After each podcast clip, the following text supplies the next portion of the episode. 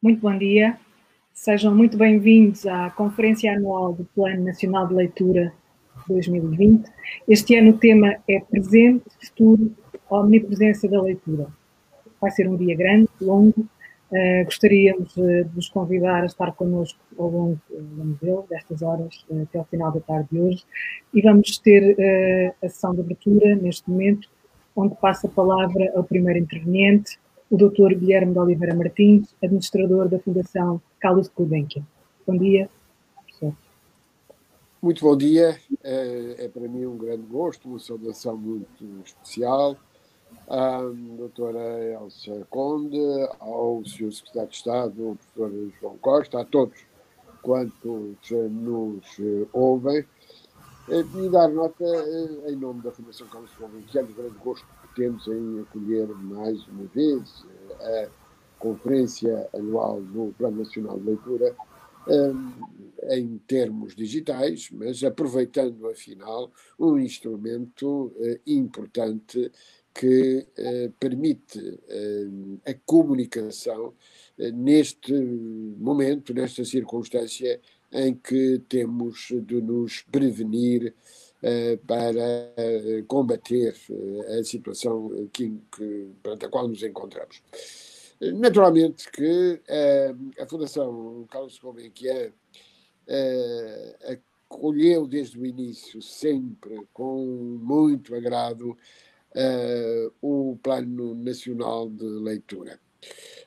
É uma história que, de algum modo, continua uma tradição assumida desde o início pela Fundação Carlos Gulbenkian, um, com as suas uh, bibliotecas itinerantes, uh, e eu recordo que é sempre com emoção, andando de norte a sul do país, e, encontrar pessoas que me dizem comecei a ler nas bibliotecas itinerantes da Gulbenkian, uh, daquelas carrinhas pão de forma uh, que iam ao encontro das pessoas. Importância da leitura. Uh, não há uma sociedade civilizada, não há uma cultura viva sem ler, sem podermos, afinal, transmitir, transmitir conhecimento, um, e favorecer a sabedoria. Nunca esqueço a afirmação do poeta uh, T.S. Eliot, que nos diz um, quanto conhecimento perdemos na informação, uh, quanta sabedoria perdemos no conhecimento. E a leitura leva-nos justamente a responder a esta questão. Não basta a informação, é indispensável passarmos da informação ao conhecimento eh, e, simultaneamente, assegurar que o conhecimento nos conduz à eh, sabedoria, à relação humana, à compreensão da relação humana e à compreensão de que as pessoas estão, em primeiro lugar, estão no centro das novas preocupações.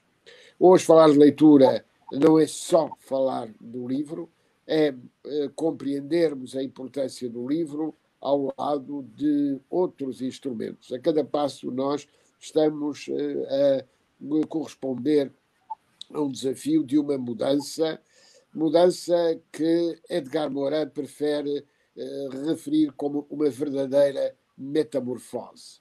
Eh, de facto, a cultura, a humanitas do Cícero, ou a paideia dos gregos, uh, representa a necessidade que temos de encontrar os melhores instrumentos para transmitir, transmitir conhecimento e sabedoria.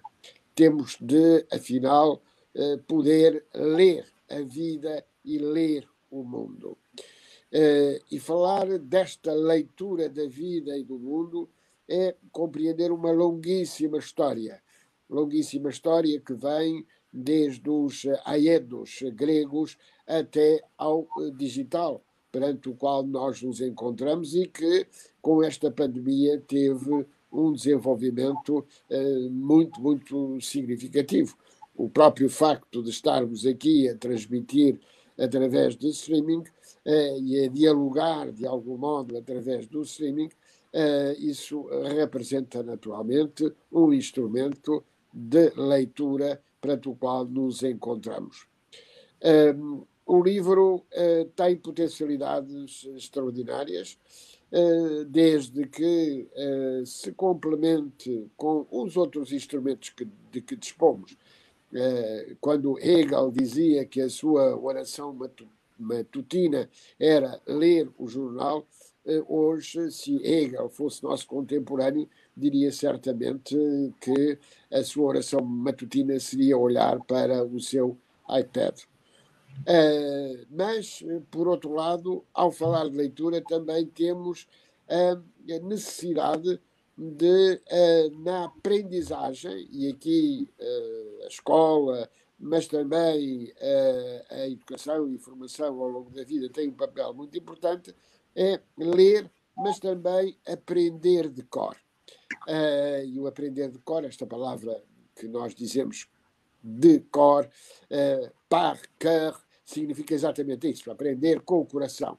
E a leitura tem muito isso, tem muito essa aprendizagem eh, que nos permite transmitir, eh, assim como os aedos transmitiam a Ilíada ou a, ou a Odisseia eh, através da via oral, nós não podemos esquecer que é um incentivo à leitura também o aprender de cor e esse diálogo. Por fim, dizer que se há enormes potencialidades, há também cautelas que temos de ter em consideração. E uma delas significa, por exemplo, um instrumento com virtualidades indiscutíveis, que são as redes sociais, mas que não devem tornar-se fatores de fechamento, fatores eh, de uh, transmissão em circuito fechado. Não. A leitura significa exatamente isso. Significa viver, reviver, e durante o confinamento eh, houve muitas pessoas que foram comunicando com quem fomos falando e que disseram que a forma de poder melhor responder a esta situação excepcional foi ler. Ler, ler mais. E muito bom trabalho e desejo a todos, naturalmente, que esta conferência anual seja, mais uma vez, uma oportunidade para lançarmos uh, o grande desafio de que ler é viver. Muito obrigado. Muito obrigada, Dr. Guilherme de Oliveira Martins. Uh, é vez do Dr. João Costa, Secretário de Estado Adjunto e da Educação. Bom dia. Bom dia. Muito obrigado, muito obrigado uh, por, por me terem convidado mais uma vez, o PNL, para, para estar nesta conferência, nesta conferência anual. Uh, queria, uh, em primeiro lugar, uh, agradecer, na pessoa do professor Guilherme Oliveira Martins, este magnífico apoio que o PNL tem, sido, tem tido desde a sua criação e, e como dizia, antes da sua criação, no, no, estímulo à, à, à leitura, no estímulo a levar os livros a vários sítios, a vários lugares e, sobretudo, eh, para criarmos uma sociedade que é eh, muito mais eh, leitora. Quero também agradecer à doutora Teresa Calçada, à doutora Elsa Conde, pelo trabalho que têm vindo a fazer no comissariado do, do Plano Nacional de Leitura e, obviamente, agradecer também a presença de todos os oradores nos vários painéis e, de uma forma muito particular a todos os participantes, sobretudo aos professores, professores bibliotecários, que têm permitido que em tempos de, de pandemia não tenhamos, não tenhamos a leitura confinada e se tenham desdobrado em, em atividades várias ao longo destes, destes meses. Eu, quando, quando a doutora Teresa Calçada me apresentou o, o o, tema da conferência deste ano.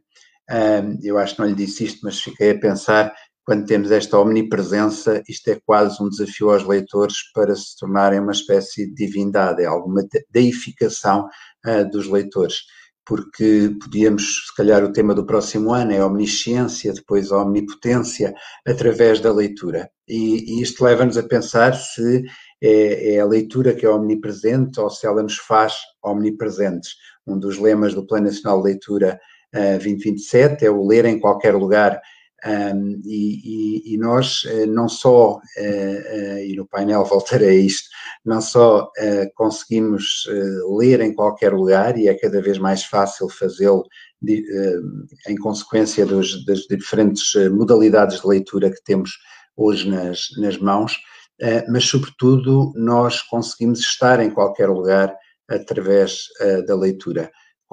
conseguimos imaginar um dia uh, sem ver nada, apenas por estar escrito. Conseguimos nós próprios viajar pelo mundo, por vários mundos, sem sair do mesmo lugar, mas aquilo que é mais difícil imaginar é um dia sem leitura, um dia em que não tenhamos um qualquer contacto com a palavra, com as letras escritas.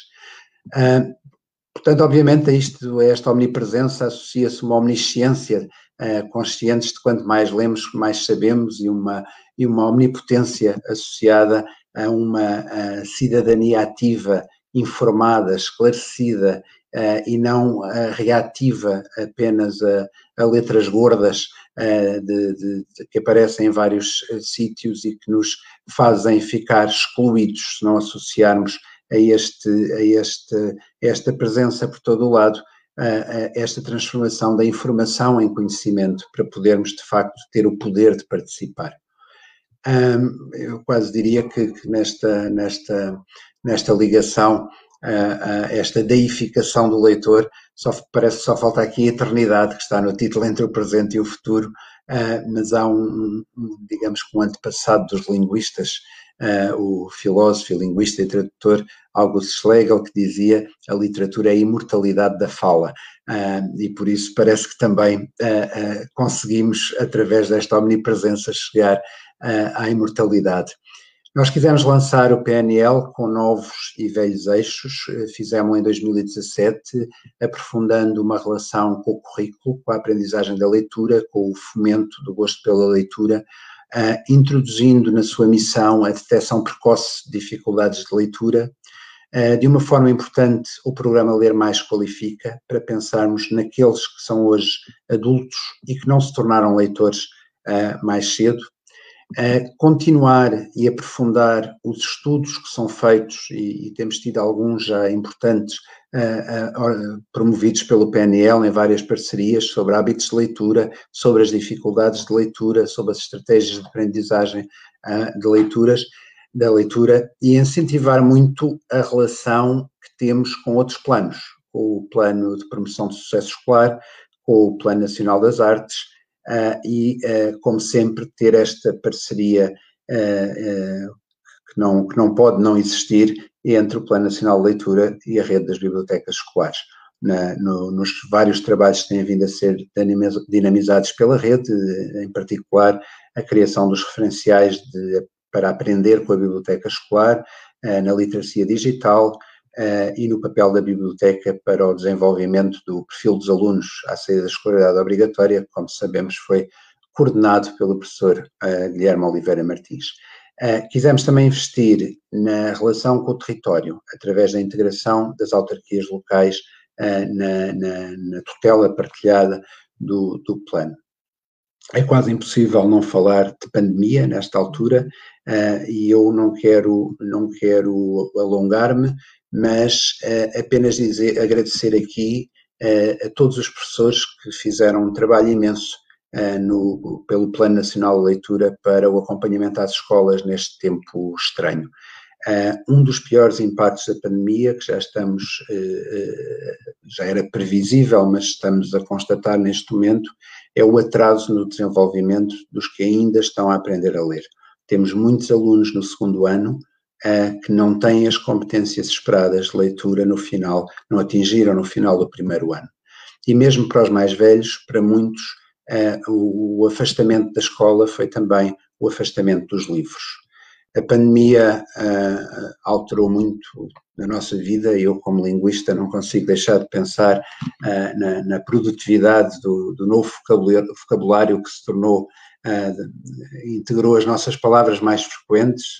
Em janeiro não falávamos de assintomáticos, do coronavírus, do R, do álcool gel, do distanciamento, e hoje parece que estas são palavras tão frequentes como pão, leite, queijo. Temos todos esta sensação de que estamos a viver numa espécie de distopia e às vezes apetece-nos esquecer isto tudo.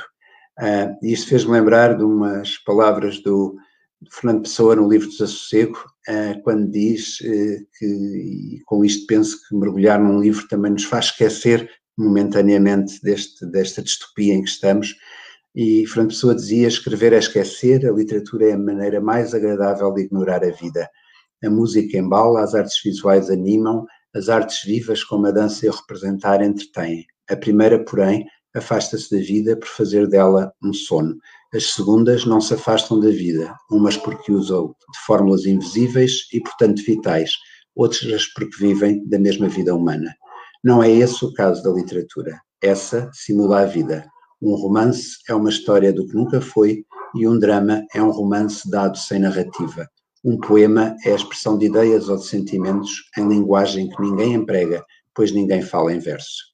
Portanto, com este poder da leitura, com a sua omnipresença, vamos aproveitar uh, esta conferência para reforçarmos ainda mais o nosso conhecimento e uh, as nossas práticas em que, enquanto promotores de leitura que cada um de nós, leitor, quer ser e deve ser. Obrigado. Muito obrigada, uh. João Costa. Uh, Dr. Elsa Conde, subcomissária do Plano Nacional de Leitura, Bom dia. Eh, muito bom dia. Eh, começo por cumprimentar eh, os membros desta mesa de abertura, agradecer as suas palavras e também saudar todas as pessoas que hoje estão a assistir a esta conferência do Plano Nacional de Leitura. agradecer à Fundação Carlos de Gulbenkian que eh, mais uma vez apoia esta conferência. agradecer às bibliotecas municipais e aos coordenadores interconselhos que estão em quatro salas no país a acompanhar especialmente esta conferência do Plano Nacional de Leitura e eh, agradecer também eh, à Fundação La Caixa BPI que eh, pela terceira vez dá o patrocínio exclusivo ao prémio Ler Mais, uh, que hoje será uh, anunciado. finalmente, agradecer a todos os oradores que vão participar ao longo do dia no programa desta conferência. Uh, fazendo jus ao caráter único do período que vivemos e às suas implicações, resolvemos dar a esta quarta conferência do Plano Nacional de Leitura o título A Omnipresença da Leitura. Faz tempo que a leitura atravessa um processo de mudança. A pandemia veio acelerá-lo e aprofundá-lo de uma forma que é por demais evidente. A vinculação da leitura a um tempo e a um lugar deram espaço a um acesso ubíquo aos textos que as práticas sociais e culturais expuseram em toda a sua riqueza, diversidade e complexidade, abrindo-se a outras linguagens, a outros contextos e a outros modos de consumo da arte, da literatura e dos livros. Podemos mesmo dizer que a cultura mediática se tornou, neste período, dominante. A comunicação tomou o lugar da informação sob a forma de um conteúdo híbrido em que coexistiram o físico e o virtual, o formal e o informal, o perene e o efêmero, o individual e o social, a erudição e o puro entretenimento. A conectividade permanente à rede consumou-se como uma necessidade e uma condição para estudar e aprender, para trabalhar e produzir, para nos recriarmos e nos divertirmos alimentando a transição desta nova ecologia da leitura, da escrita e da oralidade e desafiando ainda mais as nossas capacidades de compreensão leitora e a nossa consciência crítica face às crescentes desigualdades e contradições do mundo que nos rodeia. Enquanto a vida ao longe entrava nas nossas casas pelos ecrãs da televisão, dos computadores e dos telemóveis, nas cidades e nos territórios, escolas, bibliotecas, livrarias, museus, galerias, centros culturais, todos fechavam portas, que entretanto se voltaram a abrir, mas com fortes restrições, como todos sabemos. Tal como eles, também o Plano Nacional de Leitura sentiu a necessidade, apesar das dificuldades, de se aproximar das pessoas e de se manter presente no seu dia a dia. Dia 19 de março, lançámos a rúbrica Anti-Quarentena de Leitura, continuada a partir de junho com a rúbrica Ler e Escrever à Distância. Mediante estas duas iniciativas, agregamos e divulgamos diariamente notícias, recursos, atividades, documentos, ideias acessíveis digitalmente e subordinadas aos mais variados temas. Reforçamos as nossas sugestões, recomendações e dicas de leitura disponíveis em livrarias online ou em acesso aberto. As plataformas digitais Ler e Picle em construção, as boas práticas de leitura e escrita com recurso às tecnologias, os jogos, quizzes e desafios na app Ler Mais, no Instagram e nos média, a produção de vídeos formativos e o nosso clube de leitura Goodreads ganharam, nesta altura, uma importância acrescida. Aproveitamos também para moldar os nossos projetos e iniciativas existentes e a lançar, de modo a responderem melhor aos atuais desafios, reforçando a sua dimensão digital.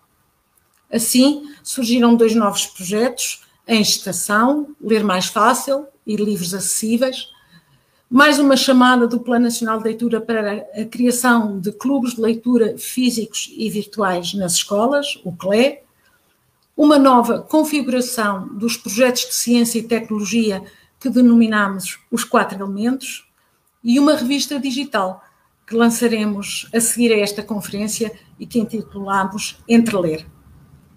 Procuramos assim minimizar aquilo que se afigurou como uma falha maior e que decorre da inexistência em Portugal de uma biblioteca digital acessível a todos, à semelhança da que existe em muitos outros países, onde esta se constituiu como um importante meio de manutenção do acesso ao livro e dos hábitos de leitura neste período de pandemia.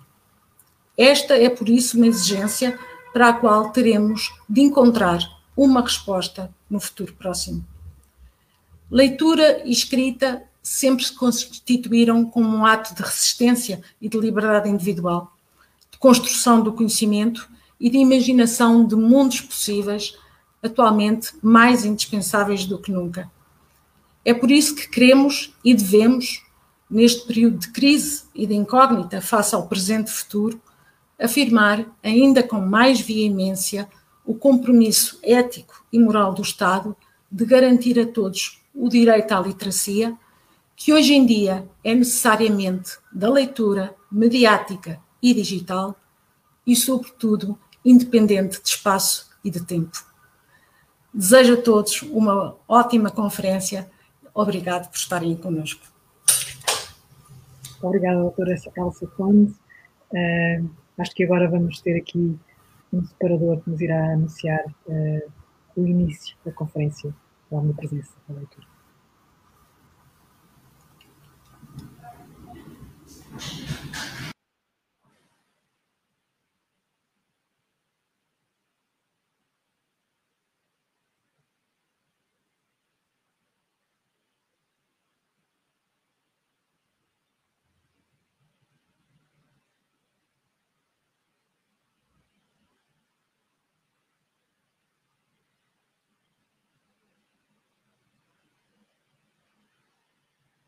Bom dia mais uma vez. É a altura de retomarmos agora uh, com a conferência, a omnipresença da leitura. Os nomes dos convidados, dos intervenientes já, já apareceram uh, nos vossos ecrãs. Eu vou só uh, lembrá-los: João Costa, Rui Vera Neri, Isabel Capelou Gil, Pedro Adão e Silva. a palavra é vossa agora. Eu passo a palavra ao Dr. João Costa mais uma vez. Bom dia. Muito obrigado novamente, bom dia a todos. Uh, queria, em primeiro lugar, uh, cumprimentar os meus uh, colegas de painel. É um gosto partilhar esta, este momento de, de, reflexão convosco, avisando já a todos os participantes que vai ser mais interessante ouvi-los a eles do que a mim, portanto é bom nesta, naquilo que é um efeito da memória que é no final de um painel já não nos lembramos do que o primeiro disse, portanto, uh, isto estava mesmo bem organizado. Uh, bom, eu, uh, retomando aqui até a minha intervenção inicial, sobre este papel da omnipresença e tendo em conta os especialistas que tenho aqui como meus colegas de painel, vou, vou, vou fazer aqui uma, uma espécie de fusão das minhas duas vidas enquanto uh, político que estou e linguista que sou uh, nesta, nesta, nesta minha reflexão sobre o, o, o, papel da leitura e sobre o que pode significar esta palavra omnipresença em algo que é talvez mais técnico e menos político, Uh, uh, e, e, e, dando aqui alguns dados que nós já conhecemos uh, de, de, algum tempo, mas que nem sempre são evidentes para, uh, para todos e que se cruzam muito com o papel da escola e dos sistemas educativos uh, na criação de leitores. Vou tentar destacar aqui três ou quatro pontos sobre aquilo que torna a leitura omnipresente e aquilo de que precisamos para que a leitura se faça ainda mais omnipresente. O primeiro dado é, eh, e nem sempre temos consciência disto, que eh, a leitura, a partir do momento da, da sua automatização, torna-se um ato inconsciente, eh, torna-se um reflexo de, de, que não conseguimos fugir. contrasta com outras coisas que, que aprendemos, mas a verdade é que se eu olhar para um outdoor na rua, não consigo escolher não ler a partir do momento em que olho para as palavras. Eh, eu posso escolher não ouvir uma coisa eh, porque tapa os ouvidos, mas é muito difícil perante a presença da palavra escolher, escolher não ler. e isto contrasta com outras aprendizagens que fazemos na vida, não é? Também me ensinaram a fazer abdominais e eu uh, tendencialmente escolho não fazer, uh, até porque não consigo. Mas a partir do momento em que me ensinam a ler, eu já não consigo não ler. Portanto, há esta omnipresença da leitura também uh, na, no nosso comportamento, nos nossos reflexos mais, mais, mais básicos. Uh, e por isso uh, a leitura passa a integrar um, um, um comportamento que é inconsciente, mas que pode ser trabalhado para se tornar inconsciente e pode ser trabalhado para ser melhorado. falar de presença é também falar da ausência. Uh, e nós temos uh, ainda nas nossas escolas, também na população adulta, como referi há pouco, muitos não leitores. E quando nós pensamos nos não leitores, podemos ter duas atitudes perante isto. Uma é uh, irmos queixando, mas conformando progressivamente com o facto de termos jovens que não leem, crianças que não aprendem a ler bem, adultos que nunca se tornaram leitores, apesar de serem uh, escolarizados.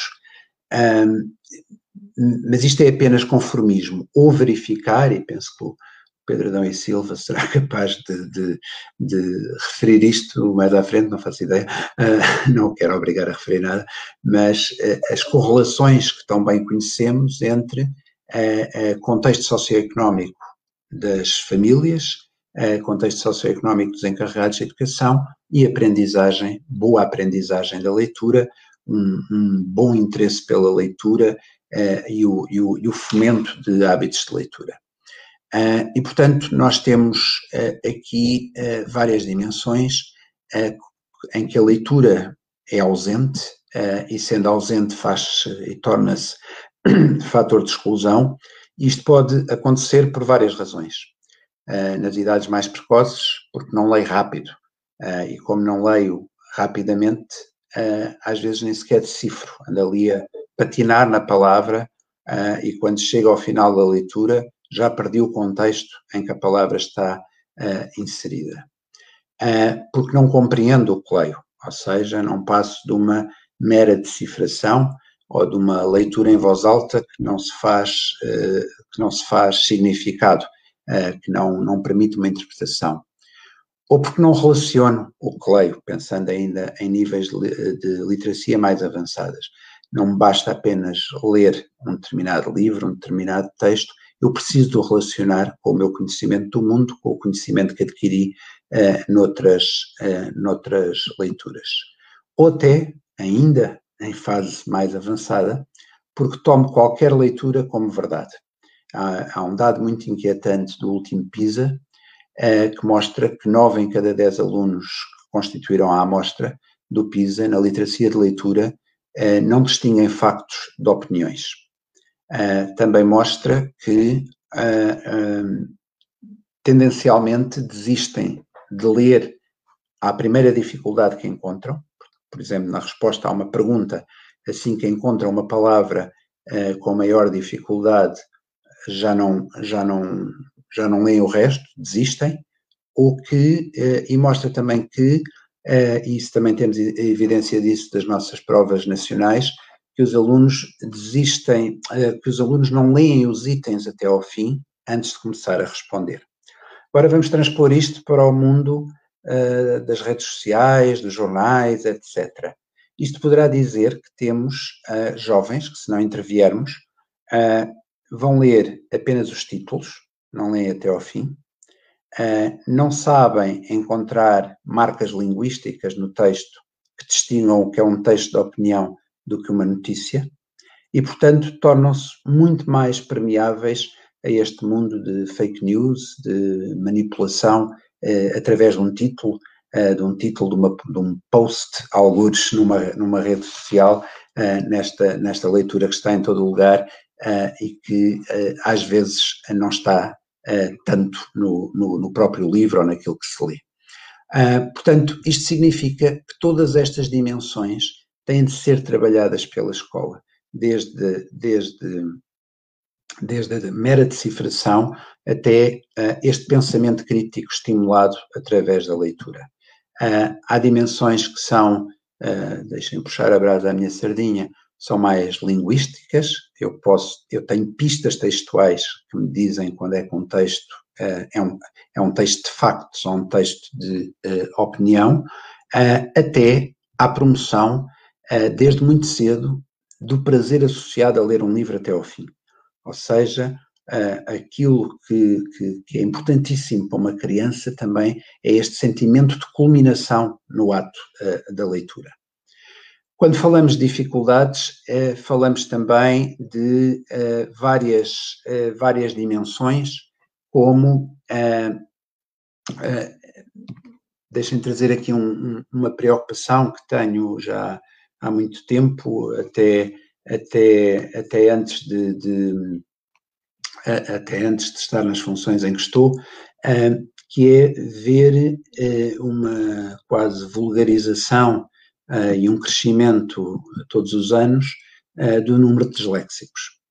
Uh, e, e, isto parece-me parece relativamente preocupante, já tive a oportunidade de discutir isto em alguns congressos da área da terapia da fala e até com ex-alunos meus, porque demonstra sobretudo que nós precisamos de saber mais. Precisamos saber como identificar precocemente. Há investigação que se tem vindo a desenvolver para identificar marcadores clínicos uh, o mais precocemente possível, ou seja, antes de começar a ler que outros uh, sintomas de potencial para dislexia é que existem. Um, e temos também necessidade de analisar, tendo em conta também o investimento que fazemos enquanto país na terapia da fala, qual, é, qual está a ser a sua eficácia. Porque se eu invisto em acompanhamento a alunos quase desde o primeiro ano, não posso chegar ao 12 na véspera de fazer exames e de subitamente explodir o, o número de, uh, de disléxicos. Uh, também perceber que uh, dislexia é uma dificuldade da leitura. E, e, e, portanto, às vezes, quando eu dizia que se vulgarizou, isto é só o facto de haver, de haver às vezes a pessoa tropeça numa palavra e diz, ah, estou disléxico, pois dislexia é leitura, não é fala. A desortografia, que é a dificuldade na escrita. E mesmo dentro da dislexia, nós temos uh, uh, tipos muito diferentes, desde uma dislexia que se manifesta por troca de letra, por migração e mistura entre palavras que estão adjacentes, por não ler uma palavras específicas ou parte das, das palavras, por proximidade visual, ou seja, leio uma palavra visualmente uh, parecida em vez de ler a que lá está, uh, ou aquilo que se chama a dislexia de superfície, uh, o precisar de ler em voz alta para conseguir ler. Há dislexias seletivas só para vogais, apenas acesso ao significado, apenas no acesso ao significado da palavra e não na fluência, e portanto o que isto significa é que nós precisamos de saber muito mais para podermos apoiar nestas, nestas dificuldades. Também precisamos de fazer perguntas. O que é que determina a primeira aprendizagem? O que é que distingue o professor que consegue ensinar efetivamente a ler e simultaneamente fomentar o gosto pela leitura daqueles, porque às vezes temos fenómenos de turma e as provas de aferição têm mostrado isto, na mesma escola, turmas lado a lado, com perfis socioeconómicos idênticos, e alguns no segundo ano estão a ler e outros não estão. Portanto, isto significa que há aqui também qualquer coisa que tem a ver com métodos uh, e, e, práticas.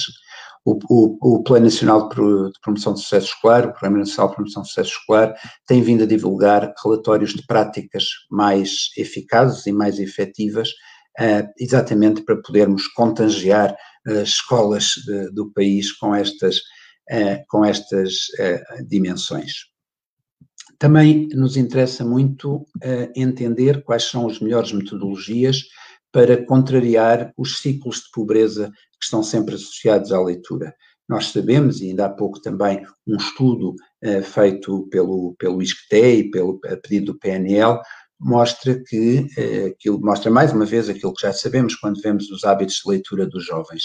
A ausência do livro em casa, a ausência da voz sobre o livro, ou seja, o não se falar sobre li livros no meu contexto, são fortes preditores de maus desempenhos na leitura e de hábitos baixos de, de, de leitura.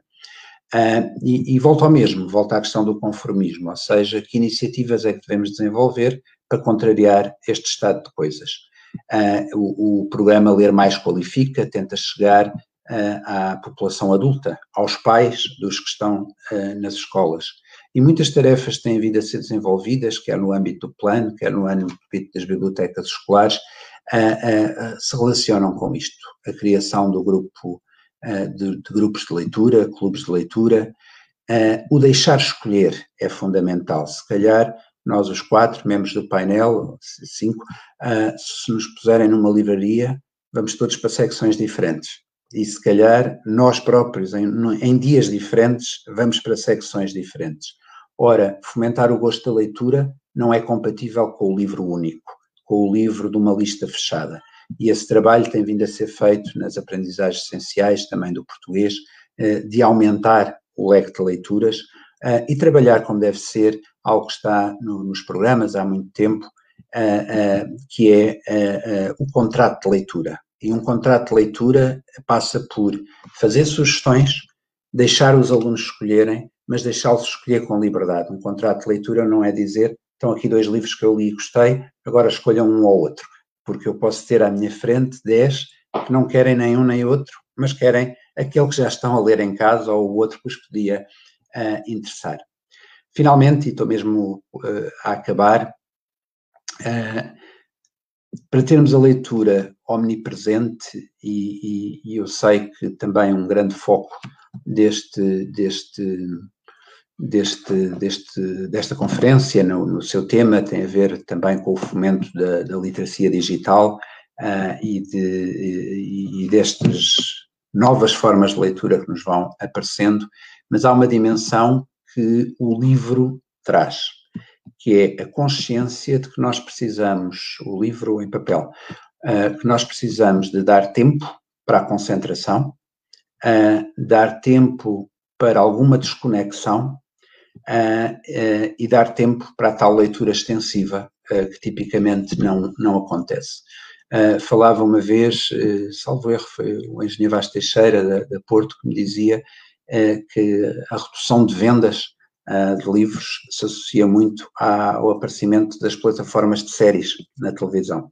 Ou seja, há muitos leitores que também gostam muito de ver séries e começam a ler menos porque se vão uh, não só continuando viciados nos livros, vão se viciando também em algumas séries e que isso baixa os índices de, de, de leitura.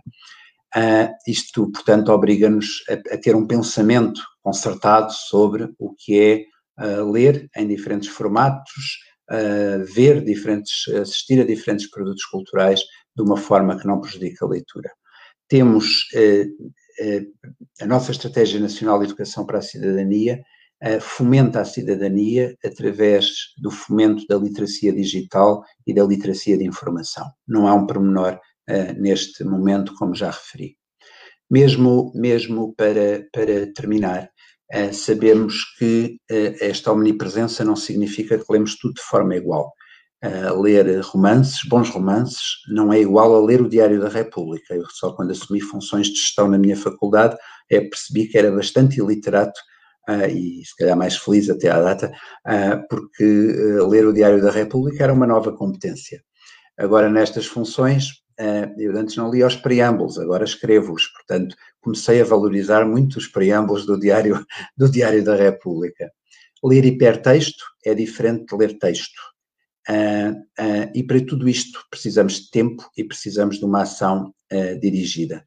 Uh, a escola tem aqui um papel insubstituível enquanto espaço de cultura, de arte, de acesso a níveis mais complexos de leitura, mas isto leva-me também a uma questão que refiro muitas vezes: nós precisamos de mais investigação na didática da leitura. Uh, uh, temos bastante investigação na didática da língua, temos menos investigação na didática, sobretudo da literatura. Porquê é que lemos estes livros? Como é que os lemos? Como é que fazemos os alunos leitores? E isto será a estratégia para nos afastarmos do conformismo, ah, porque infelizmente esta omnipresença ainda é ausência ah, para muitos. A omnipresença, para além da deificação, é uma espécie de poder mágico, e eu lembro-me quando fizemos a Marcha da Leitura no Chiado, aqui há uns anos, a palavra de ordem era ler é poder. e, é mesmo este poder mágico que nós queremos todos conquistar. Obrigado. Obrigada, que bons tópicos para estarmos aqui a, a pensar um pouco. Um, agradeço ao Dr. João Costa, uh, passo a palavra ao professor Rui Vera Neri, de outra vez. Olá a todos, uh, e a cumprimentar a nossa moderadora, os, os colegas de, de painel, uh, João, Isabel, Pedro e todos os que estão a seguir-nos.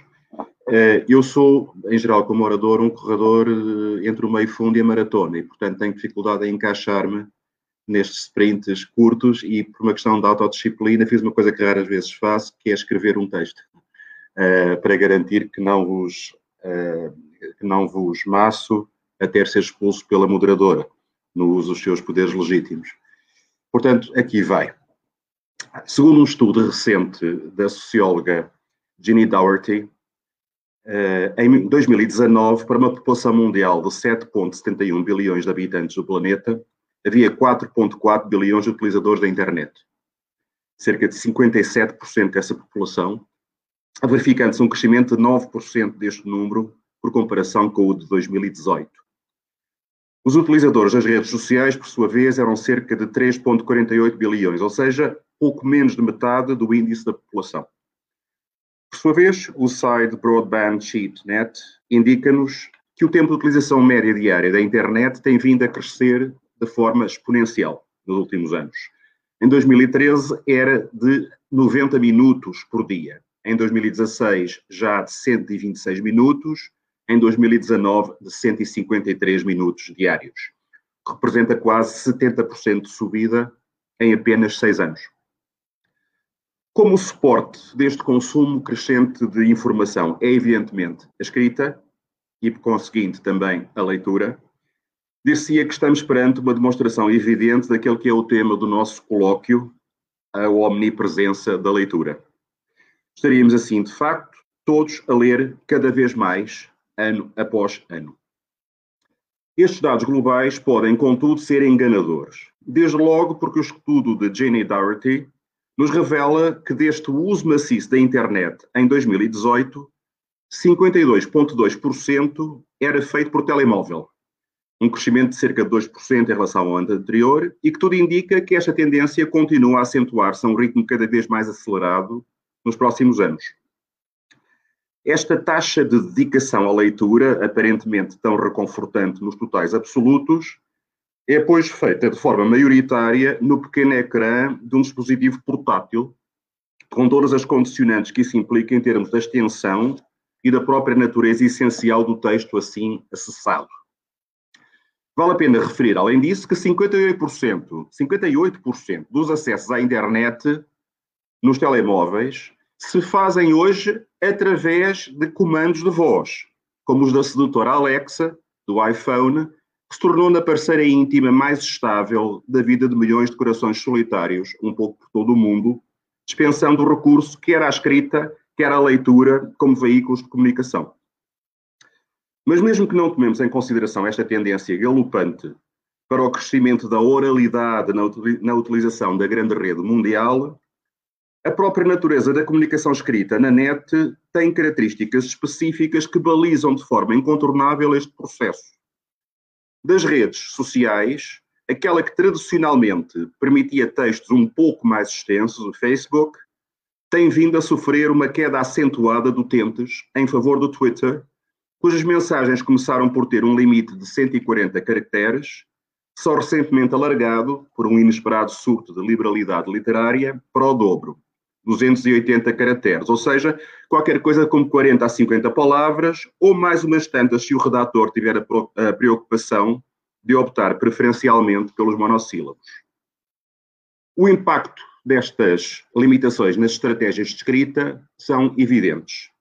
A proliferação das abreviaturas, que instauraram na prática um verdadeiro código iniciático de leitura, a simplificação da sintaxe sobre a forma de frases telegráficas que encadeiam palavras-chave nuas, muitas vezes sem interligação de formas verbais e desprovidas de qualquer qualificativo que as densifique ou matize, uh, ou a simples substituição da palavra escrita por pictogramas standardizados, chamados emojis, capazes de sugerir um catálogo estereotipado de emoções básicas de fácil identificação. Em termos de funcionalidade imediata, o sistema cumpre, por certo, o propósito mais elementar da comunicação, transmite com eficácia os registros básicos da relação interpessoal: o amor e o ódio, o desejo e a rejeição, a filiação tribal e o medo da diferença. Mas é inegável que o faz, por assim dizer, em baixa resolução, dificultando ao máximo, se não mesmo excluindo quase por completo, o pensamento complexo, a fundamentação da tese defendida ou a invalidação racional das teses contrárias. A comunicação pelas redes sociais tende a encorajar as afirmações peremptórias, as certezas absolutas, as fidelidades acríticas, as empatias e antipatias primárias, a exclusão efetiva do diálogo, da troca de ideias, da tolerância pelo pensamento divergente. A escala de reflexão das mensagens das redes sociais tende afinal a ser tão curta como o próprio texto em que se apoia. Não admira que o Twitter seja o veículo por excelência de Donald Trump.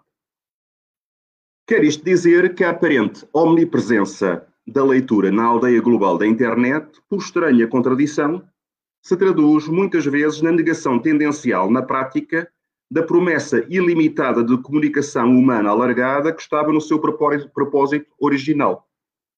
Bem vistas as coisas, a rede que nos deveria aproximar, afinal, em boa parte, tem contribuído para nos afastar ainda mais uns dos outros. É evidente que a internet comporta, em contrapartida, um potencial extraordinário de acesso à informação, de partilha de conhecimento e de viabilização do debate de ideias a uma escala planetária inimaginável até finais do século XX. Seria demagógico, simplista e, com toda a franqueza, pouco inteligente ignorar ou procurar esconder esta outra faceta virtuosa de um fenómeno que abriu portas a uma comunicação à escala global sem precedentes na história da humanidade. Se me é permitido um testemunho pessoal, todos os dias dou graças a Deus por ter à minha disposição no ecrã do meu computador milhares de fontes históricas preciosas que durante tantos anos só pude consultar em longas horas de transcrição à mão nos reservados de bibliotecas um pouco por todo o mundo. Mas seria igualmente ingênuo e, sobretudo, perigoso não nos apercebermos dos riscos decorrentes do seu uso desregulado, da sua potencial manipulação por poderes e interesses contrários aos valores e princípios do bem-estar geral, e, muito em particular, da sua capacidade de cercear as virtualidades mais amplas e mais profundas desse instrumento fundamental de cidadania que pode e deve ser a leitura. Por esta leitura, escrevo com maiúscula inicial para distinguir da mera decifragem básica de um texto simples, entendo o acesso a textos que propõem uma reflexão aprofundada sobre o universo e a condição humana, que questionem a realidade de forma crítica e fundamentada, que se defrontem com a complexidade da vida, dos indivíduos e das sociedades, com a ambição do conhecimento, mas com a humildade da dúvida. E isto remete-nos, inevitavelmente, para a função que não é hoje única, mas continua a ser insubstituível, do livro como suporte central da leitura, independentemente do veículo físico uh, ou digital em que possa assentar.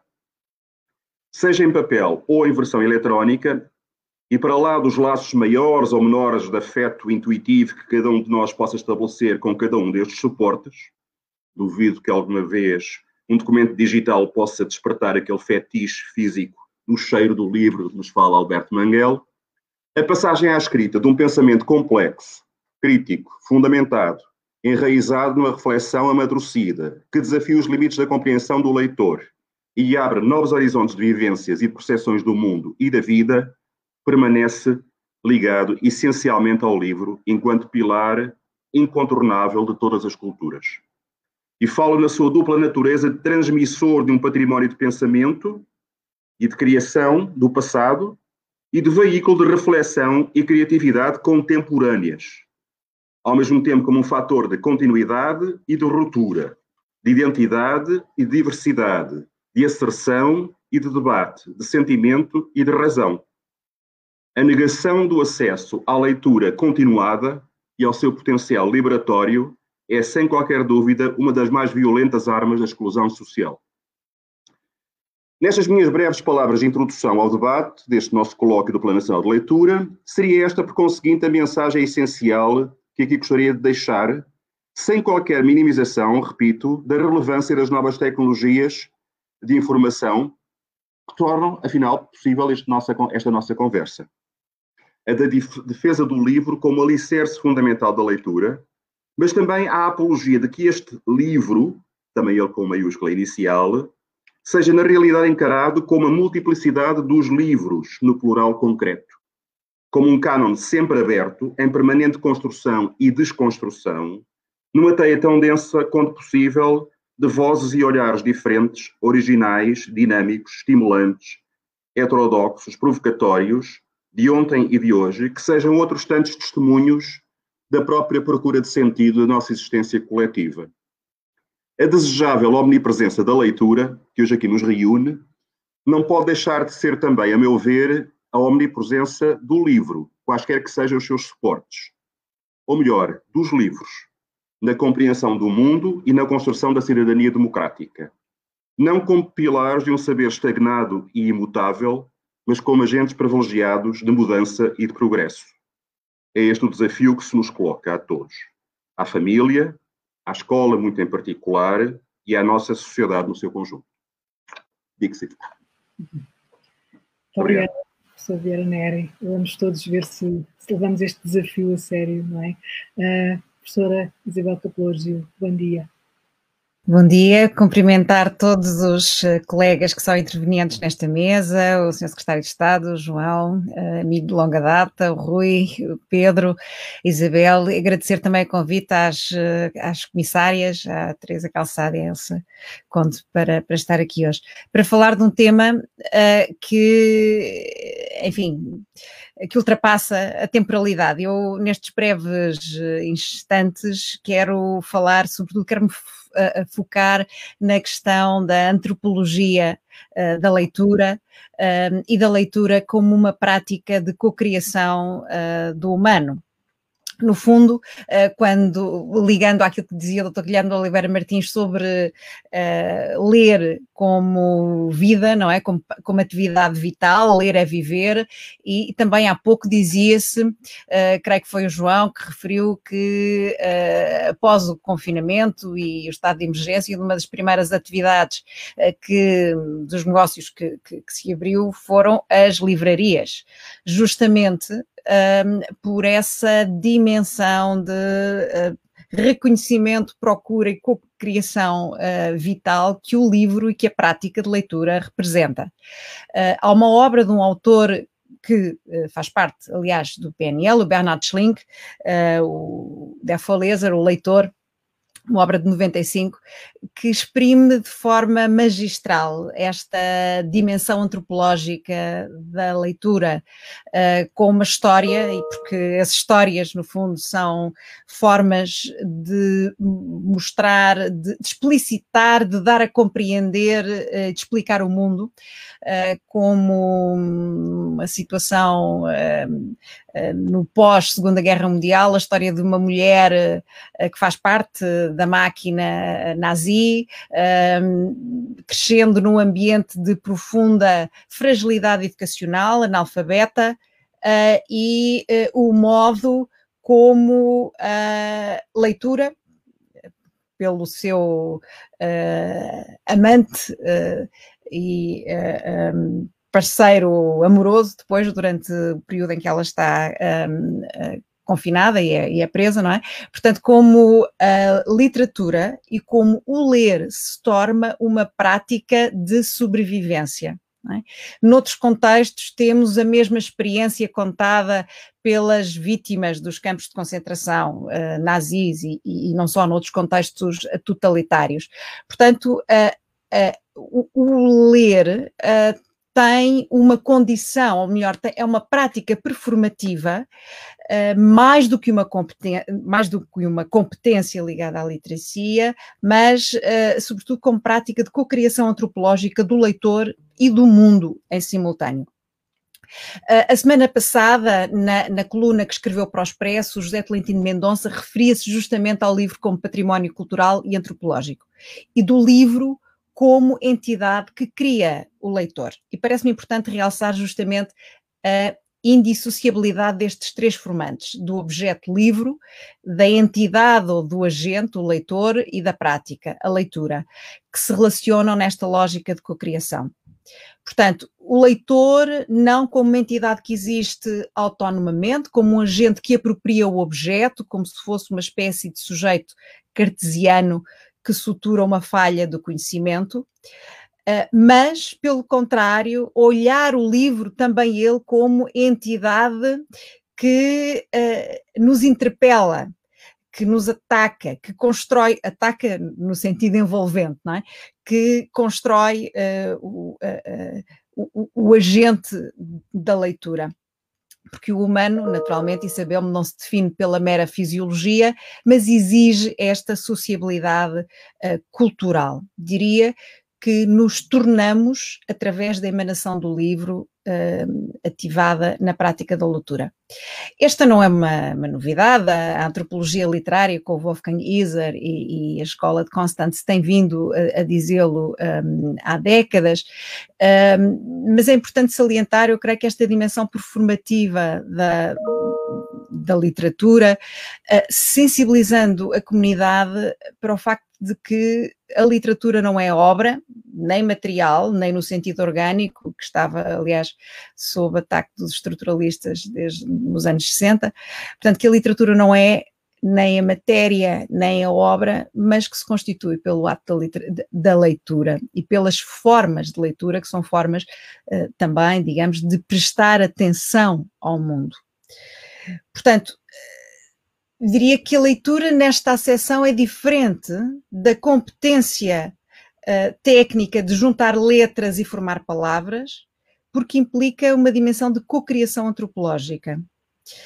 Uh, e sabemos, falou também o, o, João nisso, que uma literacia técnica não contraria necessariamente a iliteracia funcional, que é um problema uh, gravíssimo das nossas sociedades. Uh, um exemplo maior nos Estados Unidos, onde uh, 43% dos jovens adultos em situação de fragilidade social são, no fundo, também analfabetos eh, funcionais. Portanto, eh, ligando, no fundo, esta a questão do, do, dos contextos sociais frágeis, ehm, as fragilidades educativas ehm, que eh, potenciam justamente pessoas que podem juntar as letras, mas que não são leitores, não é? E, portanto, esta, a, a, importância de todos nós que fazemos parte do, deste sistema um, ehm, da sociabilidade cultural em contribuirmos cada um nas nossas funções para a formação de leitores e não apenas de pessoas que uh, sabem juntar palavras, ou seja, que têm competência técnica, mas não funcional. Um, portanto, aceitemos, portanto, olhar a leitura como uma prática antropológica que suporta a forma de estar do mundo, dos indivíduos e das sociedades, que gera espaços de uh, compreensão. E esta prática pressupõe, em regra, em geral, uh, a textualização ou a verbalização. É certo que eu estou a utilizar este termo em sentido lato e que uh, ele hoje se aplica também a outras formas estéticas da música, a questão da, da leitura aplicada da música às artes plásticas e à dança. Uh, o Roland Barthes dizia justamente que toda a imagem, por exemplo, se quer verbalizar, o que implica que a nossa percepção do mundo se dá a conhecer pela textualização, uh, que passa necessariamente pela mediação do signo, uh, linguístico, mas também é uma posição que é hoje também muito contestada por muitos uh, críticos e autores, por exemplo, no campo da cultura visual, não é? Portanto, que devemos, uh, de certa forma, separar-nos, ultrapassar esta metáfora, o simbolismo da verbalização e da textualização como forma de apropriar o mundo. Um, a contestação desta abordagem textualizante uh, e o crescimento de formas laterais de comunicação, visual, digital, gestual, uh, suscita e tem, suscitou o lamento de críticos como George Steiner de que o livro deixou de ser a forma primordial de relação com o mundo. E eu diria que o que está em causa, também em linha com o que o Rui uh, disse há pouco, não é tanto uma alteração antropológica e cognitiva patente na substituição da leitura enquanto modo de prestar atenção, de compreender o mundo, mas uma alteração das plataformas de mediação. Portanto, uh, ultrapassando de certa forma este posicionamento muito mais conservador de Steiner, a, a, a leitura e as, as, plataformas de mediação têm vindo a evoluir ao longo de milhares de anos, desde as tabuinhas cuneiformes até a impressão, agora com os ecrãs, não é? Uh, há uma metamorfose na forma como nós utilizamos, uh, digamos, das plataformas sobre as quais assenta a escrita, mas a prática antropológica, digamos, que se tem vindo a adaptar e mantém-se como elemento essencial dessa autodefinição do ser humano na sua relação com o mundo.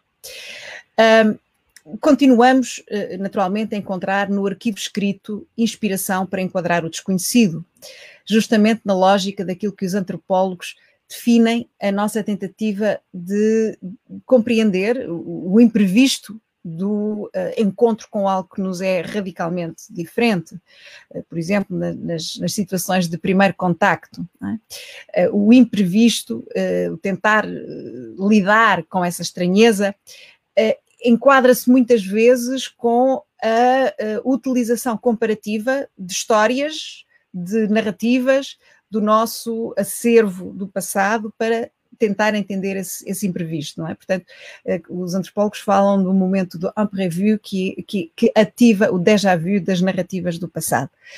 Um, durante o momento do 11 de setembro, por exemplo, a Associação Americana de Jornalistas escreve um manual sobre a forma como lidar com aquele evento. E, uh, ah, um, uh, ah, no fundo, o apelo essencial era temos de encontrar a história que nos permita lidar com este imprevisto.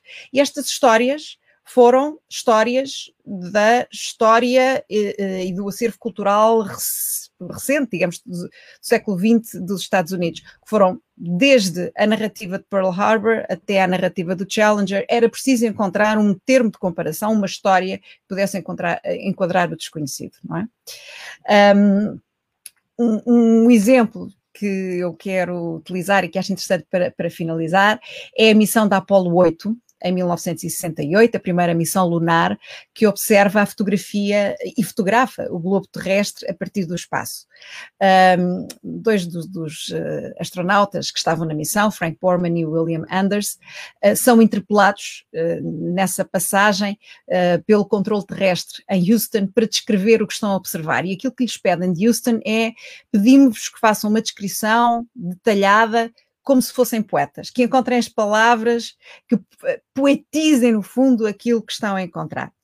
E, e, assim foi, tentaram e conseguiram, descreveram a paisagem numa lógica quase do sublime romântico. Um, e, e, no final, uh, quando Houston nos incitava a continuar, uh, sem planeamento e sem terem uh, acordado isto previamente, iniciaram, portanto, faltando-lhes já mais palavras, iniciaram uh, a leitura do livro que tinham levado com eles, que era a Bíblia, uh, os versículos iniciais do livro do Gênesis. Portanto, esta, um texto fundacional sobre a criação do mundo. Perante a abissal grandeza do desconhecido, primeira, aquele primeiro encontro com o globo, e a consciência da materialidade e também da finitude do globo terrestre, aquilo que os astronautas fazem é recorrer ao livro, a, a, uma, podia ser outro, mas hoje dia como uma narrativa de base antropológica cultural de decifração do mundo e que os ajudou justamente a enquadrar este desconhecido. É certo que hoje as plataformas mudaram e que nos mudaram também. Lemos mais em ecrã de tablet, em computador ou telemóvel, e isso certamente terá implicações uh, naquilo que eu chamava há bocadinho as formas de prestar atenção e também no tempo, no ritmo, na profundidade da absorção e da reflexão, como referia justamente o Rui Vieira Neri. Alterando-se a plataforma de mediação, altera-se a forma como penetramos o mundo.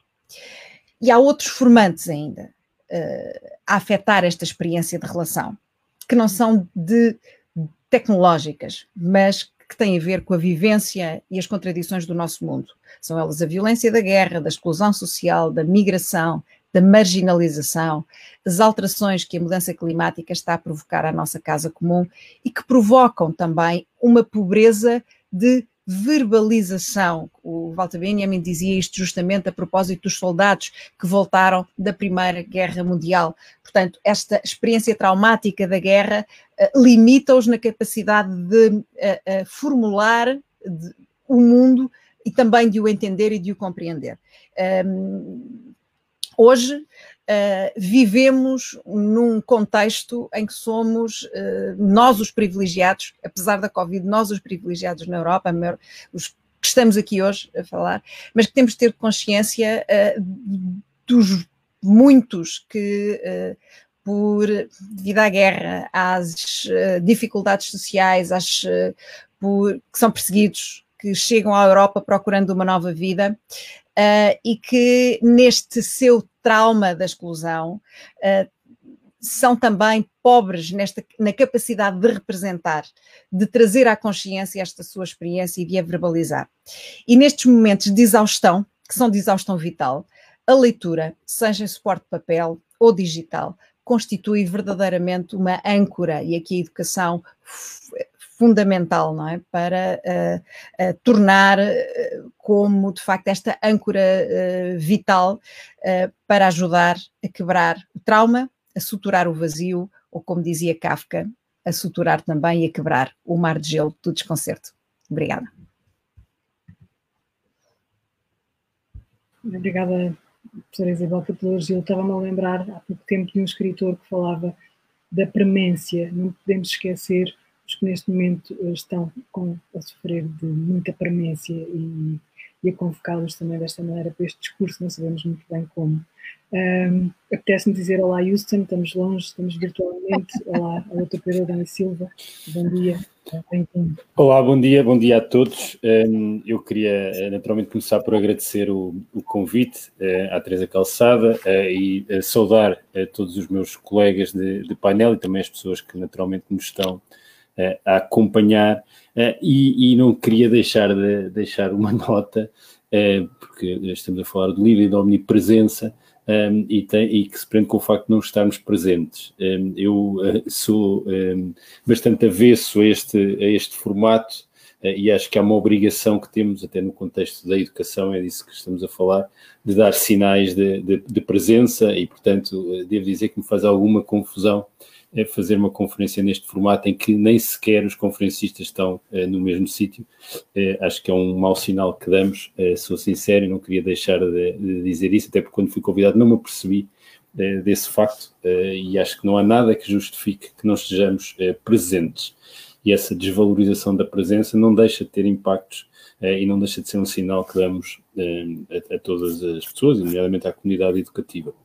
E a segunda nota que eu queria eh, deixar é que eu de facto não sou um especialista neste uh, tema, uh, nem sequer ao contrário do que o João Costa uh, sugeriu, vou aqui recorrer à minha qualidade, que é aliás muito distante e vaga de, de sociólogo, e portanto não tenho nenhuma reflexão sociológica sobre este assunto, aliás não tenho grande reflexão sociológica, não é isso que eu faço academicamente, e sou apenas um leitor e, e, no fundo é nessa qualidade de leitor que eu vou aqui eh, dizer alguma coisa, eh, sendo que também nunca fiz grande reflexão sobre, sobre a leitura, e portanto isto obrigou-me aqui a, a, um esforço, eh, e um pouco como o Rui Vieira Neri, eu, a minha capacidade de conter-me quando falo não é assim muita, e portanto também tenho um texto mais ou menos escrito que vou seguir como forma de respeitar o tempo, e a primeira coisa que queria dizer é que eh, esta ideia de, de, de, omnipresença é, no fundo, a constatação de uma, de uma evidência. Hoje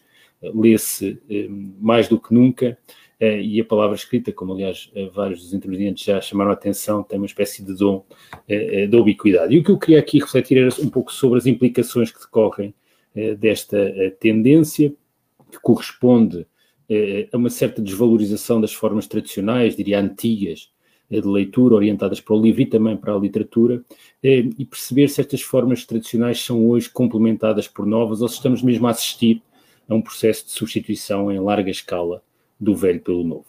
E isto eh, é fundamental porque se isso está a acontecer, eu julgo que a forma como atribuímos sentido às coisas, à realidade, pode bem também estar alterar-se eh, profundamente. E este propósito eu vou aqui deixar reflexões sobre três dimensões, todas elas, aliás, em profunda mutação. Uma tem a ver com o tempo da leitura, uma segunda com a, a ideia de leitura como processo incremental eh, de aprendizagem, e a terceira, também uma questão que já foi aqui aludida, sobre o próprio declínio do livro enquanto eh, exemplo da decadência da intermediação.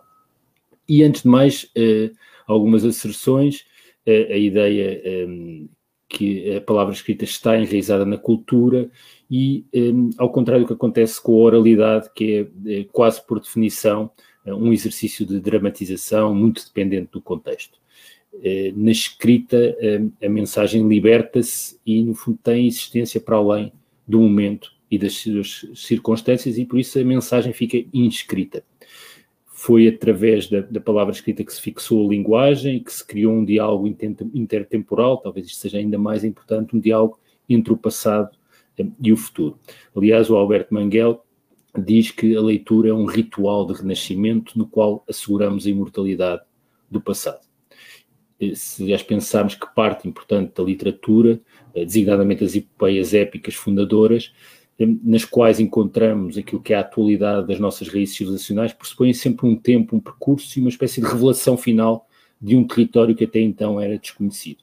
E hoje, eh, pelo contrário, isso é uma transformação, a meu ver, com implicações profundas na nossa civilização, criou-se a ideia de que tudo é conhecido, ou talvez mais correto, de que podemos conhecer tudo num momento, através de uma pesquisa no Google ou de uma consulta da Wikipedia.